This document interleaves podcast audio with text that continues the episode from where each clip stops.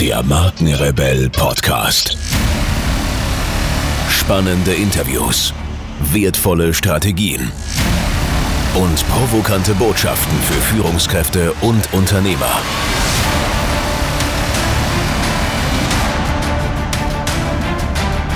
Stell dich den Herausforderungen der Digitalisierung und setze als Marke ein Zeichen. Von und mit Markenrebell Norman Glaser. Here we go. Herzlich willkommen, ihr Lieben, zu einer weiteren Podcast-Interview-Folge. Vielen Dank für eure Zeit und schön, dass ihr wieder reinhört. Heute stelle ich euch einen außergewöhnlichen Interviewgast vor. Er sprintet in 17 Stunden auf den Gasherbrum 2, den Hauptgipfel der Gasherbrum-Gruppe im Grenzgebiet der Volksrepublik China und Pakistan. Dieser Berg ist über 8000 Meter hoch, aber dies ist nur einer der Berge, die er auf seiner Liste hatte und hat. Ohne Sauerstoff und Fremdhilfe geht es darum, 8000 in kürzester Zeit zu bezwingen und dabei jedes Risiko zu minimieren. Der Extremsportler sagt, der Berg ist zweifellos der Stärkere und der Berg verzeiht auch keine Fehler. Was heißt, wenn du da oben Fehler machst, dann kann auch gut sein, dass du für immer da oben bleibst. Insofern musst du die Fähigkeit besitzen, schnelle Entscheidungen zu treffen und auch definitiv Entscheidungen zu treffen. Benedikt Böhm ist Speedbergsteiger und Geschäftsführer von Dynafit. Warum sein Herz für diesen Sport schlägt und er ihn im Privat- und Geschäftsleben voranbringt und welche seine Erfahrungen am Berg für andere Sportler und Unternehmer hilfreich sind, erklärt er uns in diesem Interview. Viel Spaß mit dieser Folge. Benedikt, schön, dass es geklappt hat mit uns beiden hier im Markenrebell Podcast. Bevor wir einsteigen, vielleicht stellst du dich gleich selbst noch mal kurz vor. Wer ist Benedikt Böhm als Privatperson und was genau du beruflich machst? Ja, erstmal vielen Dank für die Einladung. Ähm, ja, mein Name ist Benedikt Böhm. In meinem ersten Leben bin ich Geschäftsführer der Firma Dynafit. Dynafit ist heute Weltmarktführer in Sachen Skitouren, Ausrüstungen, also Skier, Schuhe, Skischuhe, Bindungen, Bekleidung, alles, was man für den Sport im Skitouren gehen braucht. Da geht es also darum, den Berg hochzukommen und wieder runterzufahren, aus eigener Kraft hoch und runter. Deswegen ist das Material ein bisschen anspruchsvoller als beim normalen Skifahren, sage ich mal, und auch leichter. Mhm. In meinem zweiten Leben bin ich Speed-Bergsteiger, also auch Extrembergsteiger. Und da geht es auch darum, möglichst schnell den Berg hochzukommen und möglichst schnell wieder runter. Aber im, ja, im extremsten Fall auf die höchsten Berge der Welt, also auf die sogenannten 8000er, die in der, in der Todeszone sind. Davon gibt es 14. Und da wird die Luft so dünn, dass man da schnell umkommen kann, weil man einfach zu wenig Sauerstoff hat. Und deswegen versuchen wir, unser Risiko durch Geschwindigkeit paradoxerweise zu minimieren. Also schnell da oben rein und auch schnell wieder runter, zum Beispiel in 24 Stunden auf dem achthöchsten Berg, also hoch und runter, oder in 17 Stunden auf dem Gasheram 2 mit 8035 Meter. Und ähm, versuchen also nur kurze Zeit in dieser, in dieser Risikozone zu sein, um dadurch einfach statistisch ein geringeres Risiko zu haben, dass man ja, dass dann da oben was passiert. Ja. Wie bist du zum Bergsteigen überhaupt gekommen? Wie kamst du? Haben deine Eltern dich mitgenommen oder hast du, also wo war so der Bezug dazu? Ja, der Bezug war eigentlich überhaupt gar nicht in die Wiege gelegt. Also ich komme auch aus einer achtköpfigen Familie, also mit fünf Geschwistern war das, war das fünfte Kind. Und äh, meine Eltern sind weder Bergsteiger noch Skifahrer, also da war gar nichts in die Wiege gelegt, im Gegensatz zu vielen, vielen anderen, die ich dann später getroffen habe als Mitstreiter, die alle in irgendwelchen kleinen, dunklen Tälern und direkt am Bergfuß oder am besten noch auf dem Berg geboren sind. Und äh, bei mir kam das eigentlich eher durch den Leistungssport. Also ich hatte sicherlich ähm, einen, einen, überschwinglichen Bewegungsdrang. Wahrscheinlich würde man mich heute als ADHS-Kind ruhig stellen mit Spritzen. ich glaube auch. Und damals war es so, dass ich dass ich zum Skilanglauf kam. Also auch völlig, mein Bruder war beim Skilanglaufverein mal gescoutet worden bei irgendeinem Stadtjugendamt, was ich was Training oder was. Und dann hat der gesagt, der ist elf Jahre älter. Da geht mein Junge, mit dem müssen wir jetzt irgendwas machen, weil so kann das auch ganz schnell in eine, in eine falsche Richtung gehen, wenn die Energie nicht richtig eingesetzt wird. Und ich hatte auch darunter gelitten, weil ich schlecht in der Schule war, mich nicht konzentrieren konnte, halt die üblichen Dinge. Und auf einmal kam ich in diesen Skilanglaufverein, der, ich weiß gar nicht, ob sowas überhaupt heute noch gibt, ich kann es mir fast nicht vorstellen, ähm, der, der sowas von ja, leistungsorientiert und gnadenlos war. Aber das war genau das Richtige für mich, aber mit einer ganz großen Kameradschaft und gegenseitigen Hilfe und so weiter. Aber wo, wo ich wirklich an meine Grenzen gekommen bin, das erste Mal. Und so kam ich wirklich in, zum Leistungssport, habe gemerkt, dass ich meine Kraft sinnvoll einsetzen kann, meine Energie, dass das eigentlich was Tolles ist, wenn ich das schaffe, sinnvoll einzusetzen, wirklich zu kanalisieren auf Wettkämpfe und so weiter und so fort. Und, ähm, und so kam ich eben, zumindest zum Skilanglauf, der ja doch im weiteren Sinne auf dem Bergland stattfindet, aber wir hatten auch eine Hütte zum Training im Tegernsee. Und so kam ich, ohne dass ich es überhaupt bewusst wahrgenommen habe, habe ich mich so verliebt in die, in die Berge und es wurde eigentlich dann erst so richtig extrem, wie ich zum Studium im Ausland war, ähm, drei, vier Jahre in England und in den USA. Und da habe ich erst gemerkt, was mir abgeht und bin dann immer mehr in Skibergsteigen reingewachsen, auch schon vorher. Da war ich bei der Bundeswehr in so einer Spezialeinheit, wo, wo es eben um, um, Wettkämpfe ging im Skibergsteigen. Und dann kam ich in die Nationalmannschaft Skibergsteigen. Und dann habe ich mir irgendwann überlegt, mit Freunden zusammen, natürlich immer, mit denen das, ohne die das gar nicht möglich gewesen wäre, ähm, habe ich mir irgendwann oder haben wir uns überlegt, ob wir nicht ähm, diesen Rennlauf, diesen Skitouren-Rennlauf, also ich war in der Skitouren-Rennlauf-Nationalmannschaft, ob wir das nicht übertragen könnten auf die höchsten Berge. Wir waren auch Abenteuer lustig und wollten da schauen, was ist möglich. Und so haben wir tatsächlich probiert, das Ganze eben an den ersten ja, 4000 an den Alpen, dann irgendwann 5000, dann 6000, dann 7000, dann war viel Scheitern dabei und irgendwann mal an den ersten 8000 auszuprobieren. Mhm.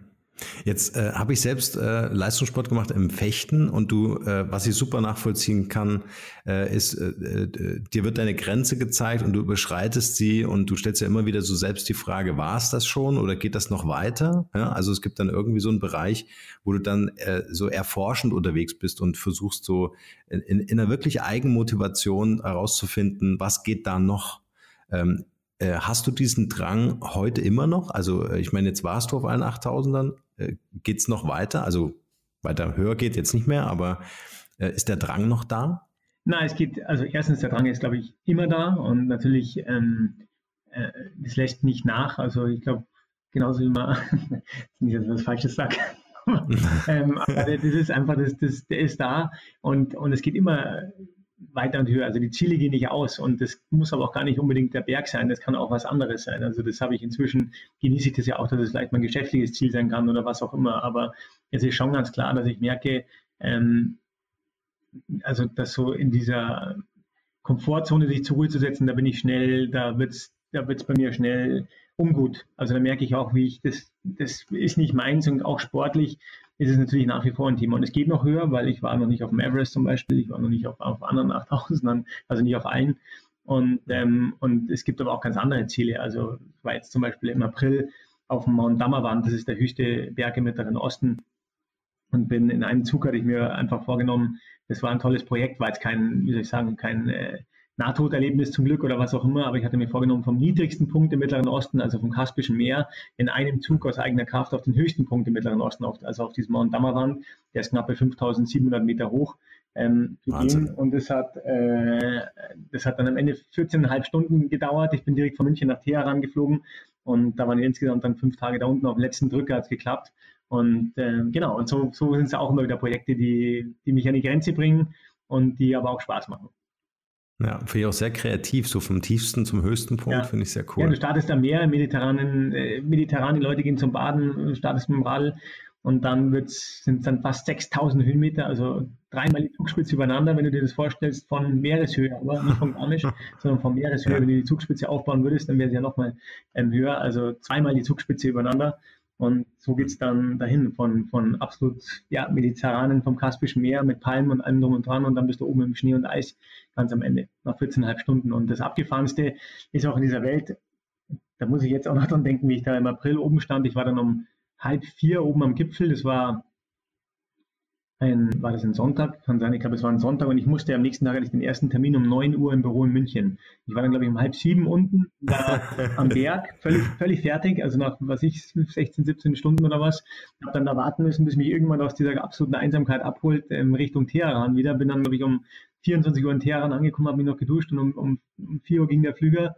Und ich war pünktlich um neun im, im Termin, aber keine Sau. Keine Sau hat mir das angesehen, bis auf das, dass sie gesagt haben, du hast dann ganz schön einen Sonnenbrand im Gesicht, wo warst du? Aber wie genial ist das denn in dieser kurzen Zeit? Aber ähm, warum Speedbergsteigen? Ich meine, du hättest ja auch die gemütliche Variante wählen können, äh, wo, wo du sagst, hey, ich nehme jetzt mal eine Woche und versuche das mal ganz entspannt. Warum die Geschwindigkeit? Warum ist das so wichtig? Also wie gesagt, so zwei Gründe. Das eine ist, ist sicherlich ich bin in den Leistungssport reingewachsen und da war Schnelligkeit immer ein Thema. Da ging es natürlich darum, der, der Schnellste zu sein und ähm, sich in, auch in Wettkämpfen zu messen und so weiter. Und das war immer mein, mein Ding, also Dinge auch schnell zu machen und das hat mir immer wahnsinnig Spaß gemacht und da auch ähm, alles so zu perfektionieren, also schnell sein, da steckt ja ganz viel drin. Das ist ja auch das Thema Leichtigkeit und leicht sein heißt nicht nur leicht vom Material sein, sondern auch Dinge zu vereinfachen. Und das ist für mich übertragbar ins ganze Leben, auch übrigens ins Geschäftsleben, ins Privatleben und alles weißt du mit, mit fünf Kindern, das weiß ich mit drei Kindern, ähm, was sich da alles anhäuft, was da alles ist. Wie, wie, wie schafft man das, dass man sich gerade in der komplexen Welt ähm, Dinge vereinfacht? Also dass, das, dass man weniger, sich auf weniger konzentriert, mit weniger zurechtkommt, weil man dadurch auch seine Zeit besser nutzen kann. Und das war bei mir immer das mhm. Thema. Mich hat immer gereizt, ist es nicht möglich, wenn ich einen Transalp mache ähm, oder auf einen hohen Berg gegangen bin oder was auch immer, das da habe ich dann am Anfang mal zwei, drei Tage gebraucht, kann ich nicht alles alles so weit zu optimieren, dass ich das vielleicht ähm, ja, im ganz extremen Fall vor der Arbeit machen kann. Und das habe ich gemacht und heute ist es für mich ein Riesenprivileg, dass sowas machbar ist. Also, dass ich die Gesundheit habe, dass ich auch mich so weit trainiert habe, dass ich alles so optimiert habe, ähm, so leicht gemacht habe, auch von den Funktionen, dass ich wirklich, also dass bei mir das Ganze startet in dem Moment, wo der Wecker klingelt. Ich bin zehn Minuten später, alles ist so hingelegt, zehn Minuten später sitze ich im Auto mit Skischuhen, also die ziehe ich mir im Keller schon an, ähm, sitze im Auto mit Skischuhen, ähm, ziehe fünf Minuten, bevor ich im Auto steige, noch die Handschuhe, die Stirnlampe und sonst was an, steige aus und gehe sofort los. Ich hampel da nicht ewig rum. Das ist ein, ein Flow-Zustand, also schon, schon in dem Moment des Aufwachens, sage ich mal. Und so, so kann ich einfach mehr unterkriegen in der kurzen Zeit, die wir hier im, im Paradies haben. Denn wir leben im Paradies und deshalb ist die Schnelligkeit ein, ein Thema. Okay. Äh, das heißt, äh, welchen Berg genau äh, besteigst du dann vorm Frühstück? Ja, also was ich ganz oft mache, ich glaube letzten Winter waren es 23 Mal, war es die Alpspitze. Ähm, die Alpspitze ist direkt neben der Zugspitze, ist aber der viel schönere Berg. Das ist dieses Wahrzeichen von Garmisch, diese Pyramide, die man so sieht, so pyramidenförmiges. Ich sehe gerade im Foto vor mir hier, ähm, so ein pyramidenförmiges Gebilde neben der Zugspitze. Da geht der Jubiläumsgrad auch von der, kennt man, hat man auch schon mal gehört, von der, von der Zugspitze Richtung mhm. Alpspitze. Aber das ist der viel schönere Skiberg. Und da habe ich eine Runde, das sind 2600 Höhenmeter. Also geht es erst unten über die Piste. Da ist natürlich noch nichts los, wenn ich da um, um 4, 5 Uhr nachts äh, starte oder manchmal auch noch früher. Und dann geht es über 2600 Höhenmeter da bei einem relativ ja, scharfen Ostgrad ähm, auf dem Gipfel. Der ist eben so auch 2600 irgendwas Meter. Und ähm, von da aus haben wir dann schon eine relativ alpine Skiabfahrt runter und ist, da hat man richtig viel gemacht. Also früher habe ich mir für so einen Berg ja, zwei Tage oder für so eine Tour zwei Tage vorgenommen. Ähm, und jetzt kann ich es ja, in, in, in knappen vier Stunden, je nach Verhältnissen zwischen dreieinhalb und vier Stunden ähm, vor der Arbeit machen. Und das ist, ist, da kann mir nichts mehr den Tag versauen. wie, ist, wie, wie, ist das, wenn du am Gipfel ankommst? Äh, äh, Gibt es dann für dich diesen Moment der Ruhe und dass du den, den, den Ausblick und auch das was du geschafft hast, gerade auch körperlich geleistet hast, äh, zu genießen? Also ich, ich, genieße es immer, also auch schon, wenn es losgeht, weil es ist ja oft der Irrglaube, ich renne jetzt da hoch und bin nur noch ab dem Puls von, von was ich, 180 und so weiter.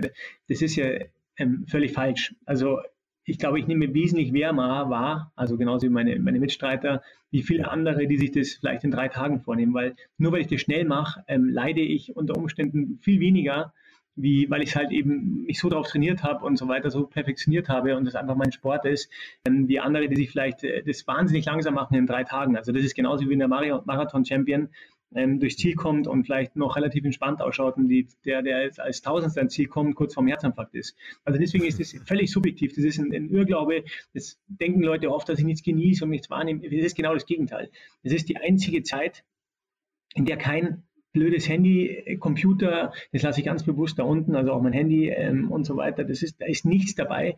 Da ist niemand, der mich ablenkt oder was auch immer, sondern da ist nur die Zeit mit mir, mit meinen Gedanken, wo ich auch aufräumen kann, also wo einfach das Ganze äh, im Kopf, ich komme danach sortiert wieder zurück. Also es ist fast schon wie so eine Art, ja, ähm, Reinigung, würde ich fast sagen, wo ich mir auch immer einen Block in meinem Auto habe und die wichtigsten Dinge aufschreibe. Das kann beruflich sein, es kann privat sein. Ich hatte auf jeden Fall die größten Ideen immer, ähm, wenn ich da einfach mal Zeit hatte zu denken und die Gedanken einfach fließen und kommen und, ähm, und, und ohne dass da irgendwas außenrum ist. Also ich kann mich nirgendwo besser konzentrieren wie da. Und ich genieße es die ganze Zeit. Das ist jedes Mal, also dieses Privileg, vielleicht auch gemischt durch die, ähm, ja, durch die, die schlimmen Erfahrungen, die ich teilweise hatte, dass eben hier dieses Leben endlich ist und dass wir hier, wie vorhin schon sagte, im Paradies leben, dass sowas möglich ist, dass ich sowas machen kann, ähm, dass ich gesund bin, sowas machen kann, das genieße ich ständig und am Gipfel natürlich auch nochmal. Und dann freue ich mich noch mehr auf die Abfahrt. Und dann bin ich unten und wie gesagt, habe einen riesen Smile und der Tag ähm, kann nur gut weitergehen. Mhm. Ist ganz interessant, weil ich habe letztens einen Vortrag gesehen äh, von einem äh, Forscher und äh, der hat äh, untersucht, wie die Digitalisierung so auf uns wirkt, ne, mit diesem Informationsüberflutung jeden Tag und hat festgestellt, äh, gerade vor allen Dingen auch bei Kindern, ähm, dass wir damit noch gar nicht wirklich umgehen können, dass das alles noch so neu ist und dass wir einfach nicht mehr unsere eigene Psyche beherrschen können. Also wir das Gefühl haben, wir können gar nicht über unsere Themen, die uns selbst ganz persönlich so bewegen, äh, nachdenken. Und seine Empfehlung war, mindestens einmal die Woche vier Stunden in den Wald zu gehen. Also nicht zu joggen, wirklich zu laufen, kein Handy dabei, keine Gesprächspartner dabei, sondern im Grunde das, was du machst, um den Berg hochzusteigen. Äh, und man wird dann sofort, und das ist wahrscheinlich das Gefühl, was du gerade beschreibst, ähm, äh, sofort danach merken, dass man wieder voll bei sich ist. Ja, und das ist äh, äh, der Effekt, den du dir da wahrscheinlich äh, jeden Tag oder wie viele Höhenmeter machst du so im Jahr? Kann man das sagen? Naja, also ich kann sagen, ich mache ähm, in der Woche, im Winter sind es ein bisschen mehr, da bin ich noch bin ich mehr motiviert, weil mir einfach das, das Runterfahren noch mehr Spaß macht. Aber ich mache in der Woche irgendwo so zwischen 4000, also ich denke, darauf komme ich eigentlich immer, 4000 und 10.000 Höhenmeter Maximum. Also 10.000 ist dann eine sehr, sehr gute Woche. So in der Wahnsinn. Also 10.000 ähm, Meter sind so wie fünfmal die Zugspitze hoch. Ja, ja. Jetzt hast du natürlich eine hohe Affinität zu, äh, zum Skifahren, also Langlauf damals im Leistungssport, äh, hast eine Firma äh, und verkaufst das Equipment. Äh, warum nimmst du die Skier mit hoch? Du hast vorhin gesagt, dass das natürlich also schnell hoch, schnell wieder runter, gerade wenn du dich in Todeszonen ähm, bewegst, äh, äh, vielleicht auch so eine Sicherheit für dich ist. Warum?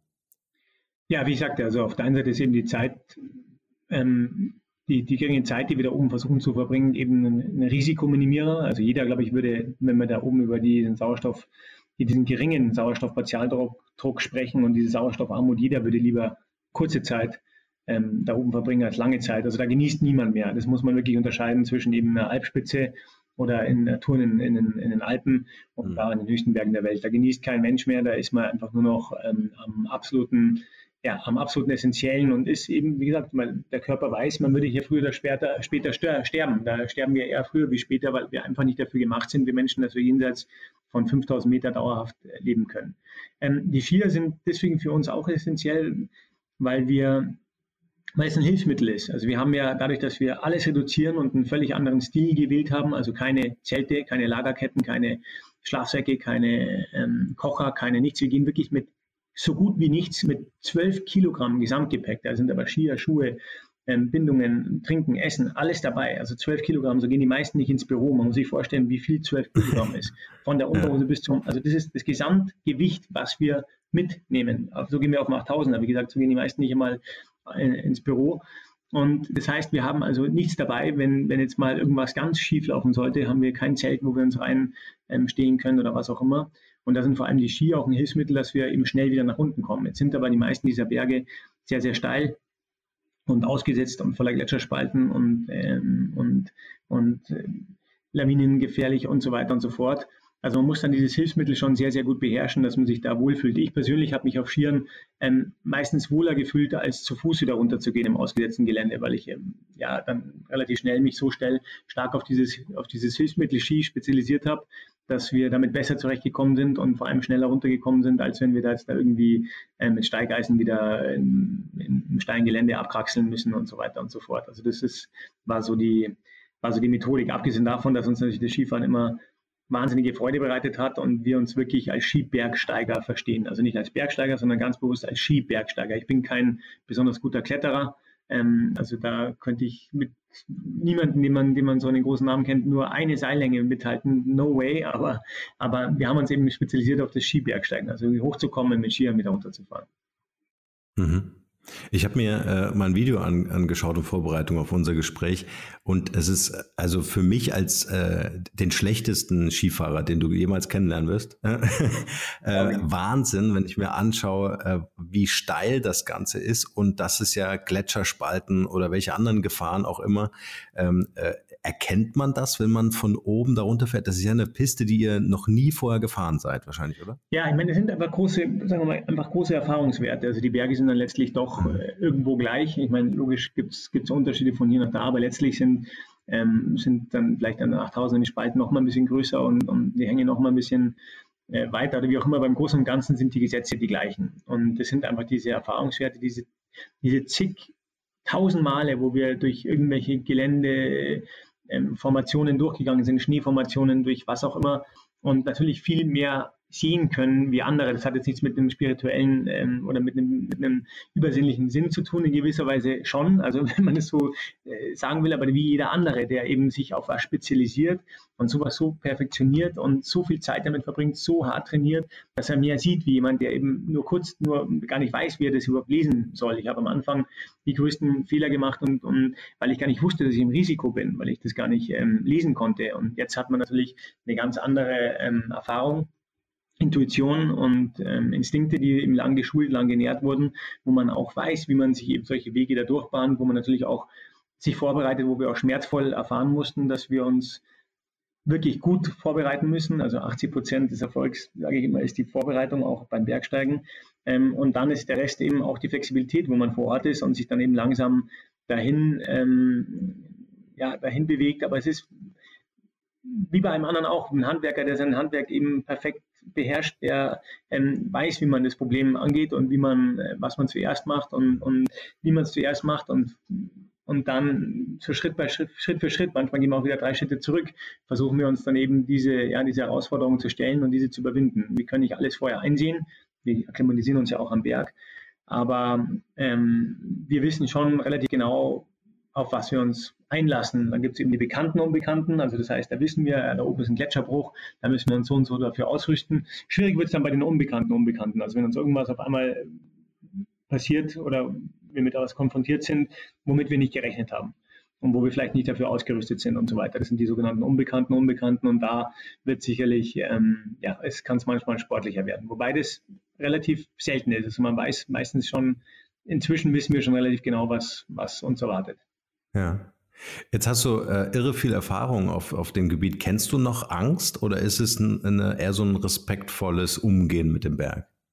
Nein, ich kenne Angst sehr wohl. Also im Gegenteil, die Angst ist, ähm, ist in, in, gewissen Bereichen sogar eher größer wie kleiner geworden. Also das hängt auch so ein bisschen damit zusammen. Ich glaube, das ist individuell. Bei mir ist es tatsächlich so, dass sie in gewissen Bereichen eher größer wie kleiner geworden ist, weil ähm, ich kann es mir nur so erklären, weil ich einfach so viel gesehen habe. Also weil ich gesehen habe, wie schnell das gehen kann, dass ähm, ein Meter weiter links, ein Meter weiter rechts, ähm, also bei, bei, ja, bei Dinge, bei Sachen, wo du überhaupt gar nicht dran denkst, dass jetzt da irgendwas ist und zack, ist, ist jemand weg, abgestürzt oder was auch immer. Und da ist, ich sehe dadurch natürlich auch mehr. Also ich sehe bei banalen Situationen, habe ich aber schon mal gesehen, wie was passieren kann und so weiter und so fort. Und deswegen bin ich wesentlich, ähm, ja, wenn man so will, wesentlich ängstlicher geworden. Also ja. ist schon ein Punkt. Ähm, warst du schon mal bei so einem Erlebnis dabei, wo du das wirklich gesehen hast, wie irgendwie links und rechts von dir jemand verunglückt oder äh, wo du einfach auch nicht mehr helfen konntest?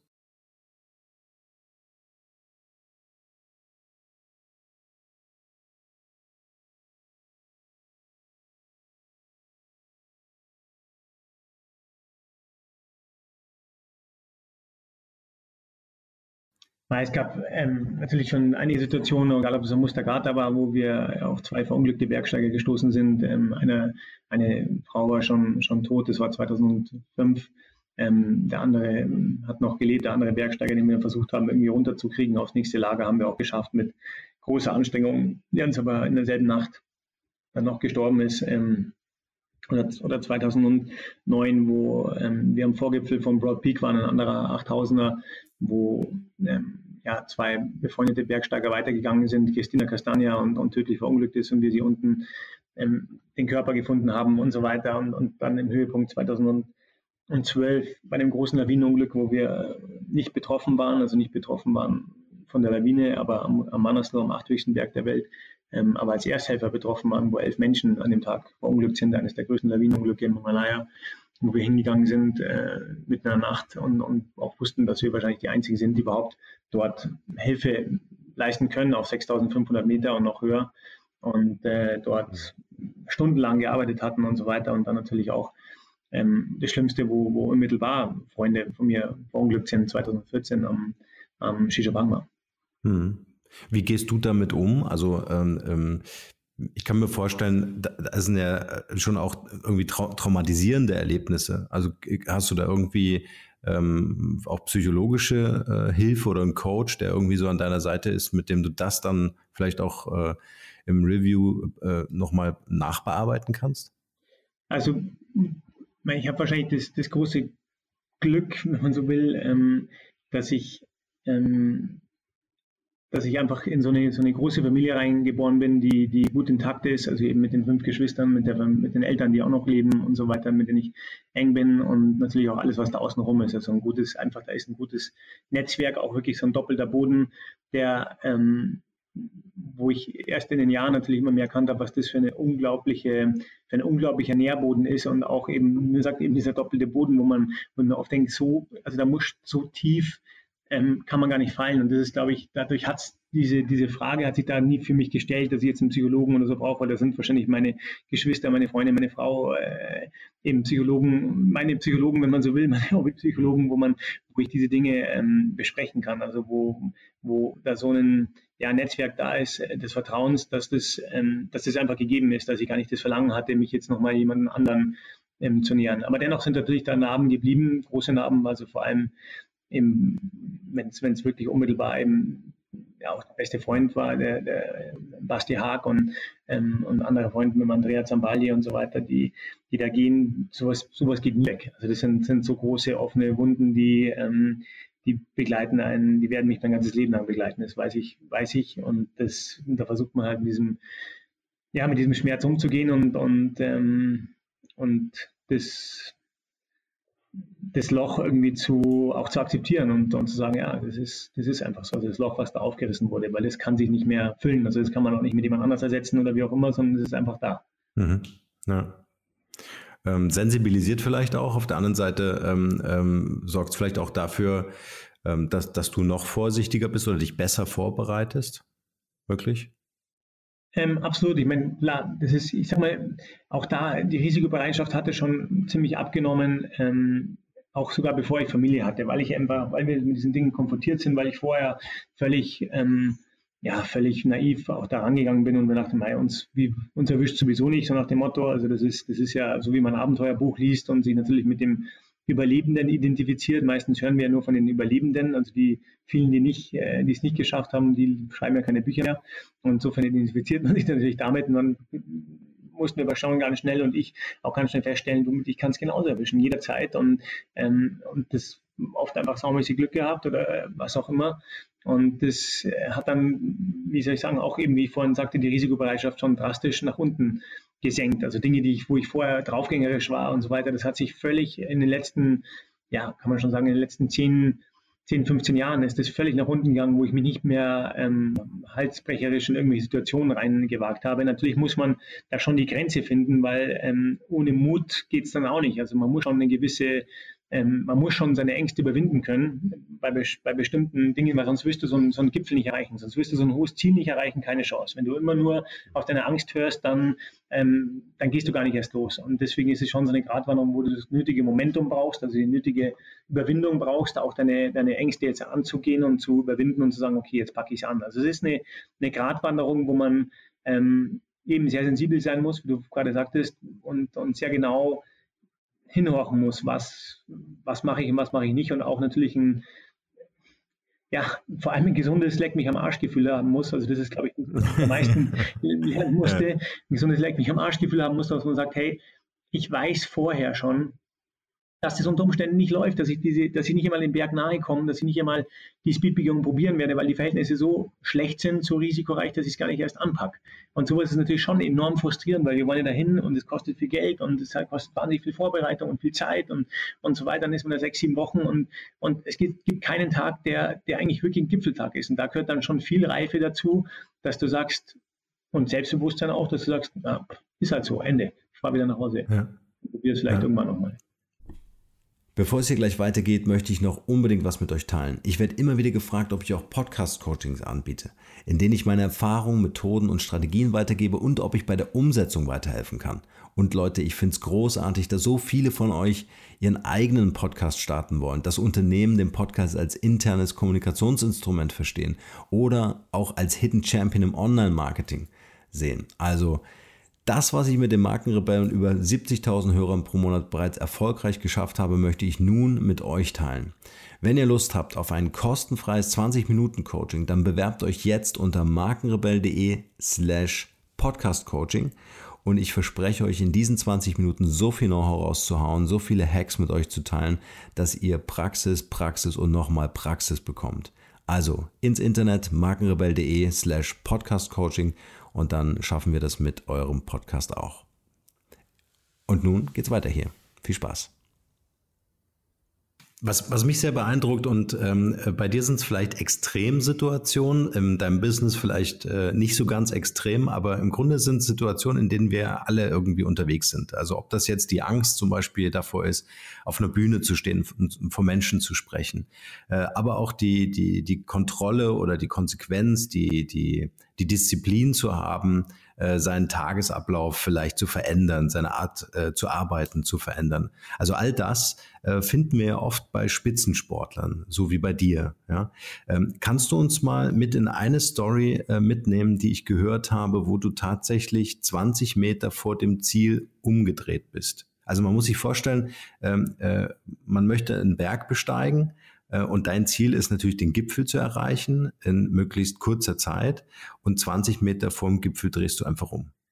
Ja, das hat ähm, ganz einfach, ganz einfache ähm, Gründe. Also wir eben, das ist eben auch ein Teil der Risikominimierung und auch ein Teil dieser ähm, ganz pragmatischen Gates, also dass man eben nicht in diese emotionale ähm, in dieses emotionale Raster verfällt, wo man sagt, ah, geht schon noch und das mache ich noch und so weiter, sondern wo man sich eben, wir haben uns vorher ganz genau überlegt bei diesen Speedbegehungen, das ist ja nicht so, dass wir darauf losrennen. Also die Leute werden wahrscheinlich enttäuscht, wenn sie sagen, der nennt sich Speedbergsteiger und dann krabbel ich da an so einem 8000er rum. Ja, aber wir gehen halt sehr viel schneller wie andere. Wir gehen in ein konstantes Tempo durch. Das probieren wir, ein konstantes Tempo mhm. durchzugehen, ohne stehen zu bleiben, aufgrund von technischer Möglichkeiten, Essen, Trinken und so weiter und so fort.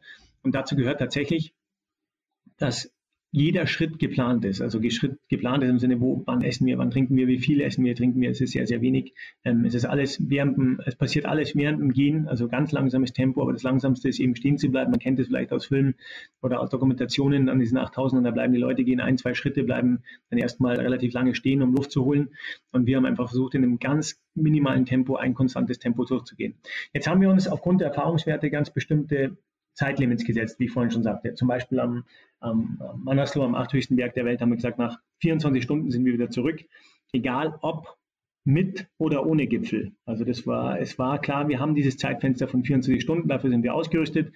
Da können wir einigermaßen überleben und alles darüber hinaus sind wir im absolut roten Bereich. Ähm, Genau dasselbe haben wir gemacht bei anderen Speedbegehungen, wo wir uns einfach ein Zeitlimit gesetzt hatten. Da und da sind wir oben oder das Gate, also Gate meine ich zum Beispiel Lager 1, Lager 2, Lager 3 und so weiter, müssen wir in der, in der Zeit erreichen. Dann wissen wir, dass wir gut in der Zeit ja. sind. Mhm. Jetzt sind wir 2009 am Broad Peak, wo wir uns vorgenommen hatten, dass wir, ähm, dass wir innerhalb von, von 24 Stunden zurück sind und uns sagten, dass wir nach 18 Stunden umdrehen, egal wo wir sind, denn dann sind wir im, im roten Bereich. Wir waren nach 18 Stunden am Vorgipfel angelangt. Also 18 Stunden ist schon eine lange Zeit. Das war eine gnadenlose Nacht. Wir starten ja meistens in die Nacht hinein, so um 5, 6 Uhr abends, wo es richtig kalt ist und steigt dann immer höher und hat dann eben viel Dunkelheit. Und dann kamen wir irgendwann so in Morgengrauen in den, in den Gipfelbereich, ähm, einen schmalen Grat sehr ausgesetzt und waren irgendwann nach 18 Stunden genau am Vorgipfel, was aber zu spät war. Wir wir hatten uns ja vorgenommen, um, 8, um 88 Stunden am Hauptgipfel zu sein. Und 18 Stunden ist ja eh schon, wir setzen uns ja meistens schon großzügigere Deadline, sagen wir mal so. Aber sie sind eben auch so gesetzt, dass es einigermaßen flüssig durchläuft und wir hatten da viel Kraft und viel Zeit verloren, weil wir alle spuren mussten, weil wir bei jedem Schritt äh, oft bis zur Hüfte eingebrochen waren ähm, beim Spuren, weil wir da gnadenlos kämpfen mussten und, ähm, und einfach da viel, viel Kraft und Zeit verloren hatten und nach 18 Stunden waren wir da oben und sagten, nein, wir, wir drehen um. Das, das, ist es. Wir konnten den Hauptgipfel schon sehen. Das war ein schmaler Grat, sehr ausgesetzt. Wow, es war uns auch klar, da braucht man locker mal eine, eine Stunde, aber 20 Höhenmeter ist ja eigentlich nicht viel. Unter normalen Umständen da schon ausgesetzter Grad. Man, man, hat zwar diese Mulde gesehen, wo es dann man den Gipfel sieht, aber da war für uns klar, nein, wir drehen um. Ähm, und sind dann umgedreht, schweren Herzens, aber da ging es dann vor allem, es war eine Entscheidung, die war getroffen am Ende, aber man musste sich vorher ähm, diesen, diesen Blocker mhm. reinhauen, weil wenn man das nicht macht, dann geht man weiter. Also das Umdrehen ist viel schwieriger als das Weitergehen, weil man programmiert sich auf den Gipfel, man will ja da hoch und hat da so reingesteckt. Und deswegen muss man sich diese, diese absoluten Gates setzen, wie im Rennen. Das hatte ich auch so aus dem Rennlauf gelernt. Ich habe so große Abend, also so große Rennen gemacht, Skitourenrennen und Trailrunning-Rennen und so weiter. Und wenn man da unter einer bestimmten Zeit ist, also an so Zwischenpunkten, Zwischenstationen, dann wird man einfach aus dem Rennen rausgenommen, weil es zu gefährlich wird. Und genau so ist es eigentlich bei uns auch. Wir nehmen uns dann selber eben raus aus der, aus der Gipfelbesteigung und wir sagen, das Risiko wird jetzt zu hoch. Auch ein äh, schönes Zitat. Also umdrehen ist oftmals schwerer, als wirklich weiterzugehen. Ja. Absolut. Ja, spannend. Wenn wir das. Ich glaube, ich kenne wir geschäftlich auch. Wir haben so viel investiert und wollen und so weiter und so fort. Aber das ist auch die Frage, wie viel kostet uns das jetzt noch weiterzugehen? Also was ist das, wie hoch ist das Risiko, da weiterzugehen? Und wie oft haben wir es gesehen? Ähm, ich denke mir das immer wieder, wenn ich, wenn ich mir, wenn ich bei BMW hier in München vorbeifahre und, und wie ich in England war und diese ganze Geschichte war mit Rover oder bei Daimler mit Chrysler und so weiter hätte man vielleicht vorher auch mal umdrehen. Wenn man da vorher ja. umgedreht hätte, dann wären vielleicht ja. Dinge auch anders laufen oder bei Volkswagen oder wie auch immer. Und genauso ist es bei uns hier im Kleinen auch. Wir haben oft Projekte, wo wir viel Energie reingesteckt haben und gemacht haben und getan haben und vielleicht jahrelang schon gearbeitet haben, aber wo man dann auch irgendwann mal sagen muss, das war das Gate, warum haben wir das nicht erreicht, können wir das noch korrigieren oder auch nicht. Und wo ich auch wo der, das Umdrehen viel größere Mut erfordert, weil man ja sich eingesteht, man hat es nicht ja, geschafft. Ja. Also gerade bei Investitionen, ja, also wie oft äh, ähm, merkt man das vielleicht auch noch, äh, vielleicht ist das auch noch so eine, so eine deutsche Unternehmermentalität, äh, was man vielleicht äh, in amerikanischen Unternehmen nicht so hat, dass man sagt, man testet erstmal, bevor man die große Investition macht. Ja? Und wie oft sieht man das, ähm, dass wir in Deutschland Projekte haben, Berliner Flughafen ist, glaube ich, ein bestes Beispiel dafür, ja. äh dass dann nicht umgedreht wird oder dass einfach keine Konsequenzen erfolgen, dass man eine Erkenntnis hat, aber sagt, hey, das Ding muss trotzdem irgendwie fertig werden ähm, äh, anstatt vielleicht einen halben Schritt zurückzugehen und zu sagen, okay, wir schauen uns das einfach nochmal von einer anderen Perspektive an oder suchen uns einen anderen Weg. Ja. Ähm, Vielleicht können wir die, die äh, Schablone, ähm, die wir jetzt so die ganze Zeit gestaltet haben, äh, Thema Speedbergsteigen mal äh, auf dein Unternehmen legen, weil was ich äh, super spannend finde, ist, dass natürlich, äh, natürlich die Fähigkeiten, die du jetzt so erworben hast äh, über den Sport, natürlich dir ähm, äh, höchstwahrscheinlich unwahrscheinlich helfen, auch als Geschäftsführer von Dynafit irgendwie deine Company auf Kurs zu halten. Ähm, äh, ist das tatsächlich äh, der Fall, dass dir äh, im Grunde die Erkenntnisse, auch die, die Disziplin oder die Kontrolle auch zu behalten, auch mal mutig zu sein, ähm, äh, letztendlich dazu führte, dass die Company von dir auch zum Weltmarktführer für Skitourenausrüstung gehört?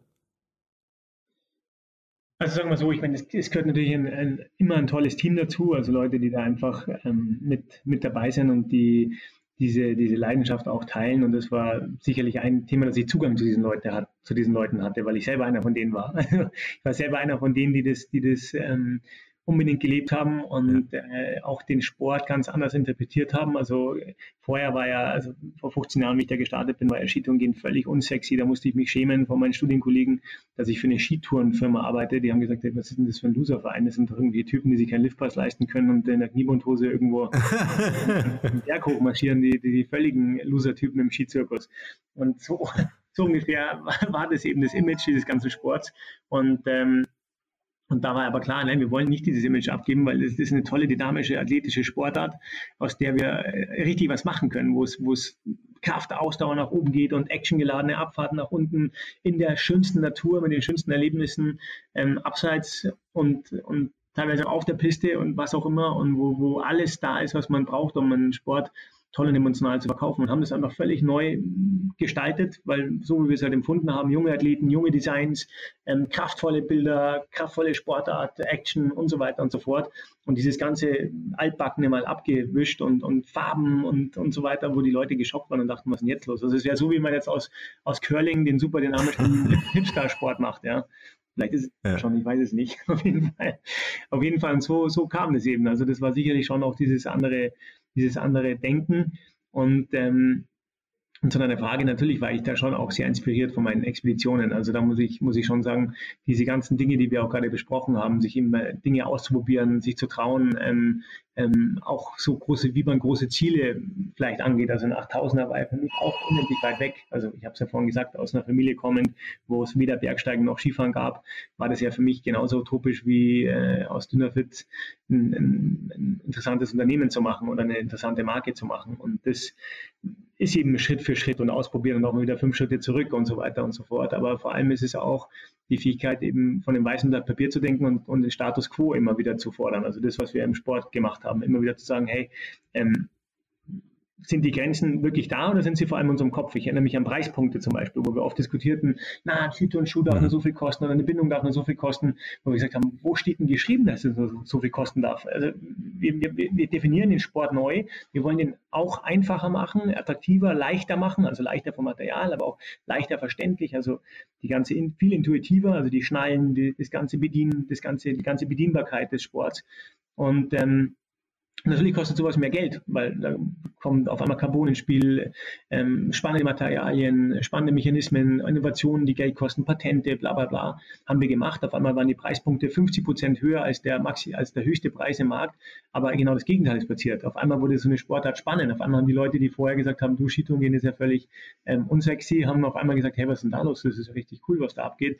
Und heute verkaufen wir Skitouren-Schuhe zum Beispiel für 2000 Euro. Das wäre undenkbar gewesen, undenkbar. 2000 Euro, wie, wie, wie ein Skitourenschuh. Und so hat sich das dann eben äh, entwickelt, auch das, den Mut zu haben, ähm, Dinge auszuprobieren. Und das machen wir bis heute. Und diese Mentalität brauchen wir übrigens auch. Wir brauchen die Leute, die eben keine Angst haben, auch mal was auszuprobieren, auch unter dem Wissen, dass wir unter Umständen scheitern werden. Wenn man neue Wege geht, dann kann man nicht erwarten, dass alles gut läuft. Aber wir bringen zum Beispiel jetzt für kommende Winter eine Bindung raus, die wiegt, also ein Bindungssystem, da wiegt die Bindung 49 Gramm. Also mit der kannst du aber hochgehen auf, dem, auf jeden Berg, wo du willst, also die, die, und kannst runterfahren. Ähm, der Schuh dazu wiegt 400 Gramm, also 49 Gramm, eine Tafel Schokolade wiegt 100 Gramm, ist eine voll funktionstüchtige Bindung, also mit der man aufsteigen kann und abfahren kann.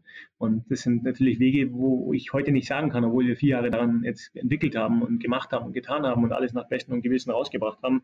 Aber ob sie das jemals kommerziell durchsetzt, mhm kann ich dir nicht sagen. Aber eins ist auch klar, es ist ein komplett neuer Weg, den wir gehen und den wir auch gehen müssen. Als das wird auch von uns erwartet und das erwarten wir vor allem auch selber von uns, dass wir immer wieder diese, ja, diese Grenzen durchbrechen. Ja. Ja, ihr macht es einfach, ne? Und die Qualität spricht am Ende für sich und darauf legst du Wert. Das ist natürlich ein, ähm, ein ganz wichtiger Punkt.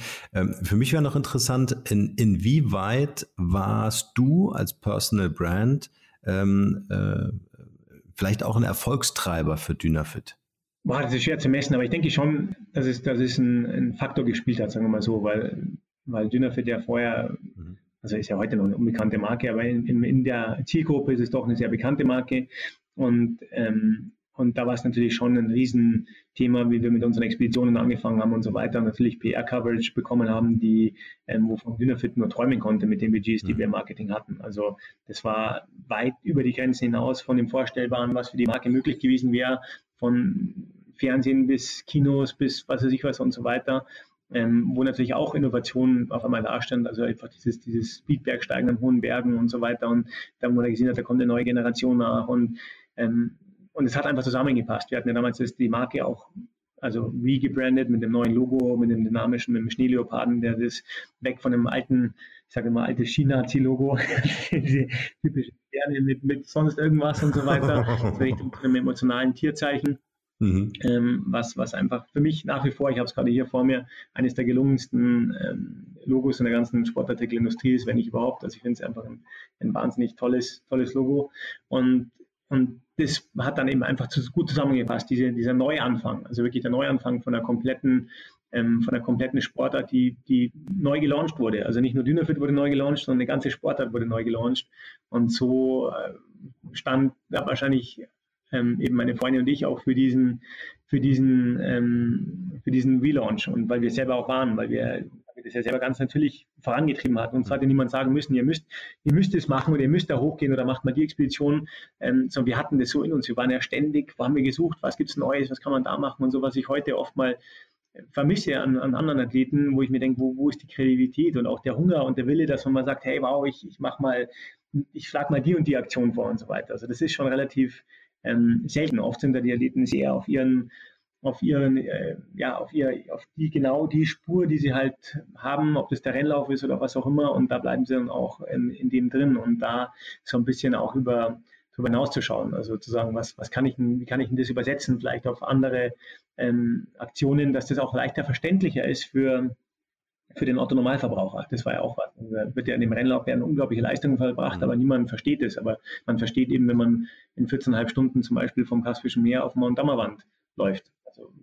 Wenn ich da vorstelle, sind 130 Kilometer dazwischen und eben 6000 Höhenmeter. Also das ist dann einfach, das sind Aktionen, die auf einmal das, das, die Sachen lesbar machen, sagen wir mal so. Ja. Und ich glaube, ein gewisser Unternehmergeist gehört halt einfach auch dazu. Ja? Also ähm, äh, um einfach auch kreativ am Unternehmen zu arbeiten und nicht so sehr im Unternehmen verwurzelt zu sein. Ne? Ja. Und ich meine, die Vogelperspektive kannst du ja gut einnehmen von den Bergen aus, die du besteigst. Das stimmt. Na klar, es ist, ist, sicherlich ähm, einfach auch hier mal wieder der Mut, wie, wie kriegt man eine, eine Sportler, die, die hat ja auch im, im, Sportverhandel eigentlich nicht existiert, die war irgendwo verstaubt in der Ecke, da gab es dann ein Produkt und in der letzten Schublade und so weiter, ebenso wie, wie ich es vorhin beschrieben hatte. Aber auch hier um zu denken, wie können wir uns denn, wie können wir uns Platz da drin ergattern, wie können wir das so attraktiv machen, die Ecken, also im Shop, äh, dass wir die ersten Mal in der Skiindustrie zum Beispiel im Shop-in-Shop-System kamen, die ersten Mal, die, die auch versucht haben, die Dinge dann eben an POS und an, an ähm, egal ob das jetzt im Shop war oder am Online oder was auch immer, eben umzusetzen und sich als moderne Marke zu platzieren. Und es wurde dann auch sehr gut angenommen. Also die Leute da draußen im Handel, die haben auch immer gesehen, wow, da ist Action, da ist Dynamik, da ist was Neues. Und, ähm, und der Konsument vor allem hat es eben auch gesehen und hat sich auf einmal umorientiert. Und das hat sich ja schon drastisch gewandelt, wenn man heute schaut, wer alle Skitouren geht und ähm, dass es eigentlich das Gegenteil geworden ist, dass eher Skitouren gehen das sexy ist und, und das normale Skifahren eher das unsexy Thema ist. ja. ähm, wie, wie seid ihr jetzt aufgestellt? Wie viele Mitarbeiter seid ihr? Du, ich, wir haben so knapp 200 Mitarbeiter und mhm. sind äh, in, in, ja, so in über 40 Ländern aktiv. Ähm, wobei natürlich immer noch der Schwerpunkt die Alpen sind. Also da kommen wir her, das, das sind wir. Ähm, vor allem natürlich mit, äh, ja, mit Deutschland, Österreich, Schweiz, Italien, Frankreich, äh, aber auch Spanien. Und dann die osteuropäischen Länder kommen immer stärker, also Tschechien, äh, Slowakei und ähm, Polen, aber ganz starkes Land auch die skandinavischen Länder, vor allem Norwegen, allen voran eines der, der Hauptmärkte, USA natürlich, ähm, Japan. Und so sind wir aufgestellt. Dann haben wir Lizenzen, ähm, zum Beispiel in, in ähm, in Südkorea, wo wir, wo Dynafit, der hat sich eben auch so verliebt in das Logo, ein sehr, ja, sehr unternehmerisch tätiger Koreaner, der, der Dynafit äh, in Korea alleine schon fast so groß gemacht hat, wie es im Rest der Welt ist. Also das ist unglaublich. Die haben eine, eine Geschwindigkeit. Wenn wir hier von Geschwindigkeit sprechen, der hat es vor drei, vier Jahren eben die Lizenz äh, übernommen für, für Korea. Und wie, was für einer kurzen Zeit der da Shops mitten in Gangnam, in was ich was, in, in der in Top-Lagen hochgestampft hat und die Marke aufgebaut hat. Ähm, ich glaube, inzwischen sind es fast 100 Shops da drüben in Korea und sonst was. Also, das ist unglaublich, wo ich echt nur sagen kann, wow, da sind wir wirklich unglaublich langsam. Was die da für eine Geschwindigkeit an den Tag legen, habe ich noch nie gesehen. Was unterscheidet äh, Korea von uns? Also was macht er anders? Ähm, die sind aber schnell. Ich, ich, ich kann es dir gar nicht sagen. Ich habe immer gedacht, wir sind auch schnell, aber die sind ähm, die sind noch schneller, die sagen sich so und so schaut es aus, zack, ähm, sind da vielleicht auch, vielleicht können sie das sein, vielleicht haben sie noch mehr, noch mehr einfach, also definitiv haben sie das, noch mehr Kapital, also in dem Fall, und sagen einfach so ist es, wir machen das und wir machen innerhalb von den nächsten eineinhalb Jahren 100 Shops auf. Aber nicht so kleine Pipi-Shops, sondern richtig große Shops. Also ich kriege oft mal, wenn irgendein Freund in Korea ist, der schickt mir was, was ist denn hier los mit Dynafit? also es würde man nicht vermuten, ja. Und, ähm, und, und stampfen Kollektionen aus dem Nichts, also ist eine Lizenz. Das heißt, die können ähm, im Anbetracht des Vertrags oder der Vereinbarung eben Produkte auch selber bauen, also aber auch anders bauen. Und da wird Dynafit fast eher aufgezogen wie ein, ja, wie eine sehr athletische, wie ein sehr athletischer Nike, also jetzt in der Richtung. Ah, okay. Weil mhm. Skitouren gehen ja da nicht so wirklich gibt. Und, ähm, und, und da werden dann Kollektionen in allen Facetten, in allen Bereichen hochgezogen ähm, in einer Geschwindigkeit von, also mit Footwear, mit, mit Apparel, mit Textil, mit allem drum und dran, wo ich echt nur einen Hut ab, abziehen kann und sagen kann, wow, in welcher Geschwindigkeit die, die, die eine Qualität hinbekommen, in was für einer Quantität auch, ist unwahrscheinlich. Also einfach effizient. Ja. Wie sieht sonst euer Absatzweg auf? Also habt ihr eigene Shops oder äh, kooperiert ihr mit Unternehmen und verkauft das äh, über online? Ja, wir haben, also der Großteil unseres Vertriebs ist ganz klar über einen, über einen Handel, über einen Fachhandel, weil es ja immer noch ein sehr ähm, beratungsintensives Produkt ist, also gerade in der Handware, was ja immer noch unser Hauptbrot und Butter ist, ähm, eben mit Bindungen, Skiern und so weiter und so fort. Aber natürlich sind wir inzwischen auch im Sommer aktiv, was ganz wichtig ist für die Marke. Ich nenne es Dynafit 365. Das ist unsere Kernstrategie, also jeden Tag zu einem, zu einem, zu einem Tag für den Konsumenten zu machen. Also, dass jeden Tag man einen Teil von Dynafit anziehen kann, 365 Tage im Jahr. Mhm. Und, ähm, und hier ist der Fachhandel also immer noch unser stärkster Partner. Da sind auch lang gewachsene Freundschaften und ähm, Partnerschaften, die, die, glaube ich, noch viele, viele Jahre und, und, noch lange weitergehen werden und ohne, ohne die es gar nicht möglich wäre. Aber natürlich verändert sich die Zeit auch. Ähm, wir verkaufen inzwischen auch direkt über die Website, allerdings ohne Rotpreise oder was auch immer, sondern binden da auch den Händler ein. Da kommen sicher auch immer mehr neue Möglichkeiten, weil es geht ja vor allem darum, dass man das Produkt verfügbar hat, also dass man Service bietet. Das ist für uns vor allem ähm, auch, gehen nach dem Konsumenten. Der Konsument wünscht sich, oder das ist eigentlich vorhin schon fast Standard, wenn er auf die Website geht, dass er es auch kaufen kann aber dass es dann auch verfügbar ist. Aber wir haben auch nicht immer alles verfügbar, weil wir gar nicht darauf ausgelegt sind, also direkt den Konsumenten zu betreuen, sondern ähm, versuchen da eben noch die Händler einzubinden, dass eben ein ganzes, wie soll ich sagen, fast eine, eine wie bei Amazon, ja, eine, eine, eine Plattform da ist, wo die auf unserer Website stattfindet, dass eben von irgendeinem Händler irgendwo das Produkt verfügbar sein wird und dass man sozusagen eben diese Plattform hat, und, ähm, und darauf zugreifbar ist. Und dann haben wir noch mit der Schwestermarke Saliva haben wir eigene Shops, also wirklich eigenes Retail, in, vor allem mit Schwerpunkt Italien, äh, Deutschland, Österreich, ja, Schweiz ähm, und Polen, Tschechien und auch Spanien und so weiter, wo wir eben uns mit der Schwestermarke eben Shops teilen, wenn man so will, wo es Sinn macht.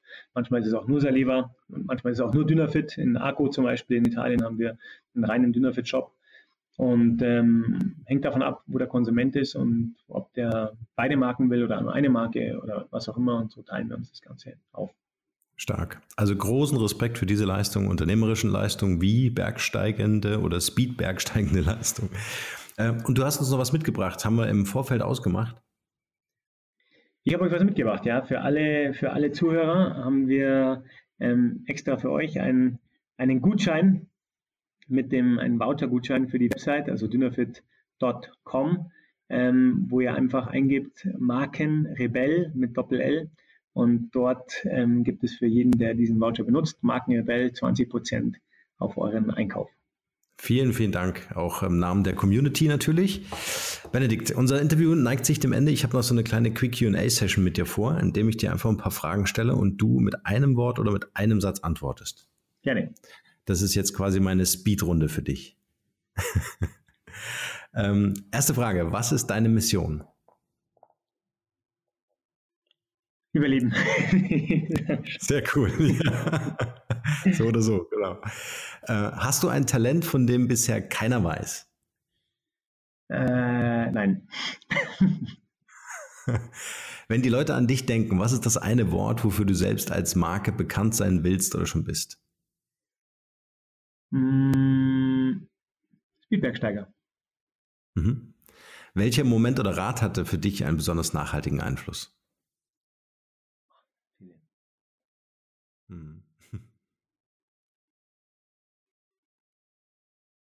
Mal so umrissen, meistens liegt es an uns selbst. Also wir haben schon, wir können schon selbst Dinge steuern und eben, was, was vor allem heißt, eben im positiven ähm, sich, mhm. wenn wir uns braucht, beklagen und das und hier und da und so weiter. Ähm, es liegt schon an uns selbst, die Dinge zu steuern. Mhm. Was ist das Wertvollste, was wir von dir lernen können? dass wir hier, wie wir leben dürfen, alle miteinander im absoluten Paradies leben, jeden Tag. Mhm. Kannst du uns drei Internet-Ressourcen oder Mobile-Apps empfehlen, die du selbst verwendest? Also ich kann dir eine empfehlen, weil das ist eigentlich die einzige, die ich äh, verwende, das ist die Blitzer-App. Die Blitzer. das passt perfekt zu Speedbergsteigen. Meine größten Probleme. Ja. Äh, Gibt es eigentlich in, in, in der Branche eine App oder so? Für, für Skifahrer sicher wahrscheinlich. Da ne? gibt es viele, viele Apps und so weiter. Wie gesagt, dafür muss ich ganz ehrlich gestehen, da ja. gehe ich lieber selber auf den, auf den Berg in der Zeit. Ja, du kriegst es selber raus. Sehr cool. Kannst du uns ein Buch empfehlen, was für dich einen großen Mehrwert hatte? Ähm, also erstmal kann ich natürlich mein Buch empfehlen, Im Angesicht des Mannersloh. Ähm, mhm. Verlinken wir nicht schon. in der Todeszone. Aber was ich gerade gelesen habe, ähm, was mich doch sehr beschäftigt hat, war auf der einen Seite Homo sapiens, beides vom selben Autor, und Homo Deus. Ähm, kennst, du vielleicht, kennst du vielleicht die beiden ähm, einem israelischen äh, Uniprofessor, der auf der einen Seite beschreibt bei Homo sapiens, wo kommen wir her, also wo ist der Mensch her, wo man schon mal viel über uns lernt und auf der anderen Seite eben, wo gehen wir hin. Und das ist schon teilweise etwas beängstigend, aber es findet schon statt, also es ist sehr interessant. Super, packen wir auch in die Shownotes. Ähm, welche drei Interviewgäste kannst du für unseren Podcast empfehlen? Wen würdest du selbst hier gern mal hören? Wen ich gerne mal hören würde, so privat, wäre tatsächlich, ich weiß nicht, warum es mir jetzt in den Kopf kommt, aber wäre die Angela Merkel. Sehr geil. ich gebe mir Mühe. Das hast du dir erwischt. Ähm, ja. Und noch hören, den Hans Kammerlander, wenn du ein bisschen in dieselbe Richtung gehen willst. Wäre sicherlich spannend. Hans Kammerlander ist eigentlich so einer, der das Skibergsteigen schon, ohne dass es richtig wusste, schon sehr geprägt hat. Ein Südtiroler, mhm. der gerade, ähm, der auch jetzt bald rauskommt mit großen Filmen und so weiter und so fort. Und wen will ich noch gerne hören? Ähm, Hubertus Meyer-Burkhardt heißt er genau. Hubertus Meyer-Burkhardt. Genau. Sehr cool. Also ich gebe mir Mühe und ich halte dich auf dem Laufenden, ja. wie das aussieht mit den drei genannten. Ähm, Benedikt, erstmal vielen Dank für deine Zeit und für dieses Interview. Ich würde dir gerne das, äh, das Schlusswort überlassen, nämlich mit deinem besten Tipp für ein glückliches und erfülltes Leben. Ich glaube einfach machen. Das Tun äh, vor, vor, die, vor die Theorie stellen. Einfach machen, drauf losmachen und nochmal in dem Bewusstsein, dass wir hier unendliche Möglichkeiten haben und dass es eigentlich wenig Grund zu jammern gibt. Schön. Und genau so lassen wir das stehen. Vielen Dank für deine Zeit. Danke dir.